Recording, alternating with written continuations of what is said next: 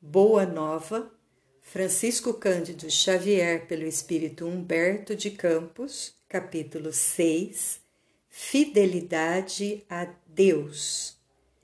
Depois das primeiras prédicas de Jesus respeito aos trabalhos ingentes que a edificação do Reino de Deus exigia dos seus discípulos, esboçou-se na fraterna comunidade um leve movimento de incompreensão.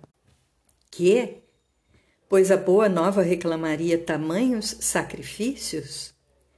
Então o Senhor, que sondava o íntimo de seus companheiros diletos, os reuniu uma noite, quando a turba os deixara a sós e já algumas horas haviam passado sobre o pôr do sol. Interrogando-os vivamente, provocou a manifestação dos seus pensamentos e dúvidas mais íntimas. Após escutar-lhes as confidências simples e sinceras, o Mestre ponderou.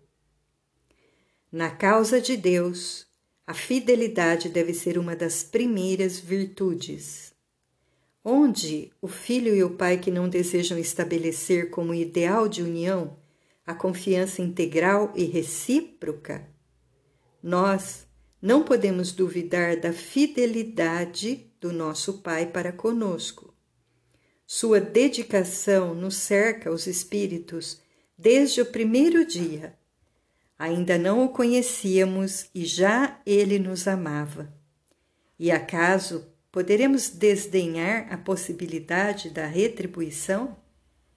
Não seria repudiarmos o título de filhos amorosos o fato de nos deixarmos absorver no afastamento, favorecendo a negação?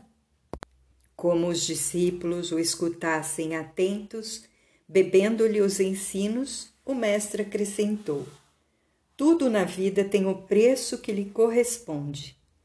Se vacilais receosos ante as bênçãos do sacrifício e as alegrias do trabalho, meditai nos tributos que a fidelidade ao mundo exige. O prazer não costuma cobrar do homem um imposto alto e doloroso? Quanto pagarão em flagelações íntimas o vaidoso e o avarento? Qual o preço que o mundo reclama ao gozador e ao mentiroso? Ao clarão alvacento da lua, como pai bondoso rodeado de seus filhinhos, Jesus reconheceu que os discípulos, diante das suas cariciosas perguntas, haviam transformado a atitude mental como que iluminados por súbito clarão. Timidamente, Tiago, filho de Alfeu, contou a história de um amigo que arruinara a saúde por excessos nos prazeres condenáveis. Tadeu falou de um conhecido que, depois de ganhar grande fortuna, se havia tornado avarento e mesquinho a ponto de privar-se do necessário para multiplicar o número de suas moedas, acabando assassinado pelos ladrões. Pedro recordou o caso de um pescador de sua intimidade que sucumbira tragicamente por efeito de sua desmedida ambição. Jesus, depois de ouvi-los, satisfeito, perguntou: Não achais enorme o tributo que o mundo exige dos que se apegam aos seus gozos e riquezas? Se o mundo pede tanto, por que não poderia Deus pedir-nos lealdade ao coração? Trabalhamos agora pela instituição divina do seu reino na terra. Mas desde quando estará o Pai trabalhando por nós? As interrogativas pairavam no espaço sem resposta dos discípulos, porque acima de tudo eles ouviam a que lhes dava o próprio coração. Do firmamento infinito, os reflexos do luar se projetavam no lençol tranquilo do lago dando a impressão de encantador caminho para o horizonte, aberto sobre as águas por entre deslumbramentos de luz. Enquanto os companheiros meditavam no que dissera Jesus, Tiago lhe dirigiu nestes termos: Mestre, tenho um amigo de Corazim que vos ouviu a palavra santificante e desejava seguir-vos. Porém, Asseverou-me que o reino pregado pela vossa bondade está cheio de numerosos obstáculos, acrescentando que Deus deve mostrar-se a nós outros somente na vitória e na ventura. Devo confessar que hesitei ante as suas observações, mas agora, esclarecido pelos vossos ensinamentos, melhor vos compreendo e afirmo, afirmo-vos que nunca esquecerei minha fidelidade ao reino. A voz do apóstolo, na sua confissão espontânea, se revelava tocada de entusiasmo doce e amigo, e o Senhor, aproveitando a hora para a semeadura divina, exclamou bondoso: Tiago, nem todos podem compreender a verdade de uma só vez. Devemos considerar que o mundo está cheio de crentes que não entendem a proteção do céu, senão nos dias de tranquilidade e de triunfo. Nós, porém, que conhecemos a vontade suprema, temos que lhe seguir o roteiro. Não devemos pensar no Deus que concede, mas no Pai que educa. Não no Deus que recompensa, e sim no Pai que aperfeiçoa. Daí se segue que a nossa batalha pela redenção tem de ser perseverante e sem trégua.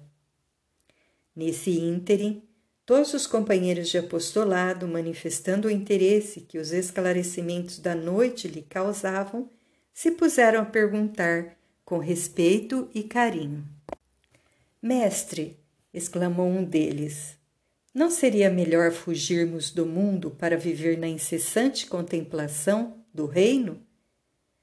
Que diríamos do filho que se conservasse em perpétuo repouso junto de seu pai que trabalha sem cessar no labor da grande família?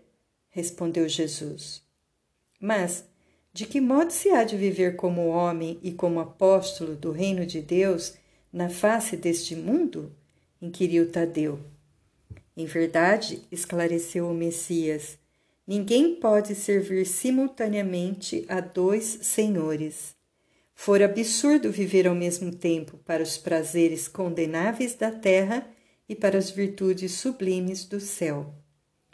O discípulo da Boa Nova tem de servir a Deus, servindo à sua obra neste mundo.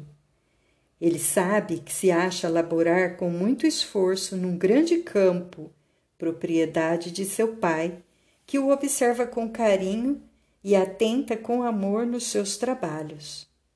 Imaginemos que esse campo estivesse cheio de inimigos.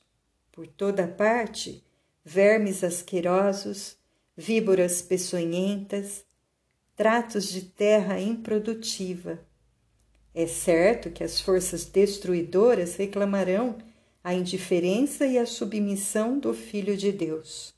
Mas o filho de coração fiel ao seu pai se lança ao trabalho com perseverança e boa vontade.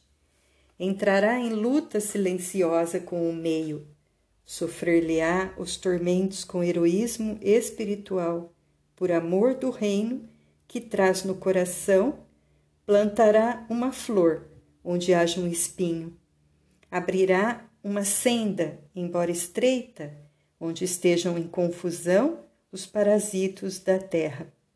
Cavará pacientemente, buscando as entranhas do solo, para que surja uma gota d'água onde queime um deserto. Do íntimo desse trabalhador brotará sempre um cântico de alegria porque Deus o ama e segue, e segue com atenção. Qual a primeira qualidade a cultivar no coração? perguntou um dos filhos de Zebedeu, para que nos sintamos plenamente identificados com a grandeza espiritual da tarefa? Acima de todas as coisas, respondeu o mestre, é preciso ser fiel a Deus. A pequena assembleia parecia altamente enlevada e satisfeita, mas André inquiriu: Mestre, nestes últimos dias tenho me sentido doente e receio não poder trabalhar como os demais companheiros. Como poderei ser fiel a Deus estando enfermo? Ouve, replicou o Senhor com certa ênfase. Nos dias de calma é fácil provar-se fidelidade e confiança. Não se prova, porém, dedicação verdadeiramente, senão nas horas tormentosas em que tudo parece contrariar e perecer.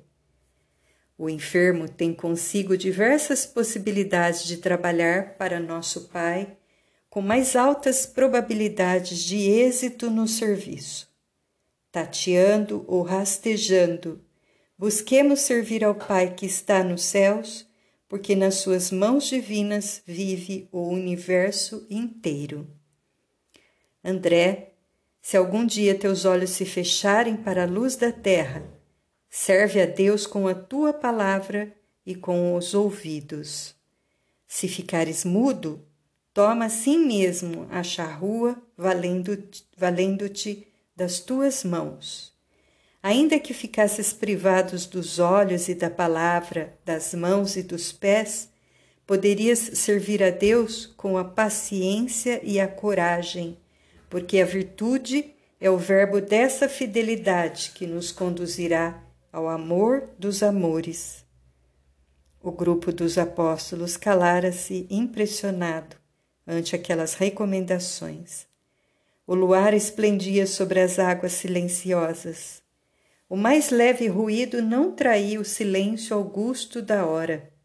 André chorava de emoção enquanto os outros observavam a figura do Cristo iluminada pelos clarões da lua, deixando entrever um amoroso sorriso.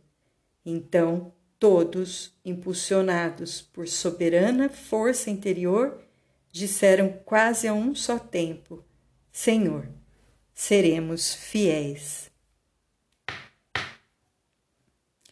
Jesus continuou a sorrir como quem sabia a intensidade da luta a ser travada e conhecia a fragilidade das promessas humanas. Entretanto, do coração dos apóstolos jamais se apagou a lembrança daquela noite luminosa de Cafarnaum, aureolada pelo ensinamento divino. Humilhados e perseguidos, crucificados na dor e esfolados vivos, souberam ser fiéis através de todas as vicissitudes da natureza e transformando suas angústias e seus trabalhos num cântico de glorificação sob a eterna inspiração do Mestre, renovaram a face do mundo.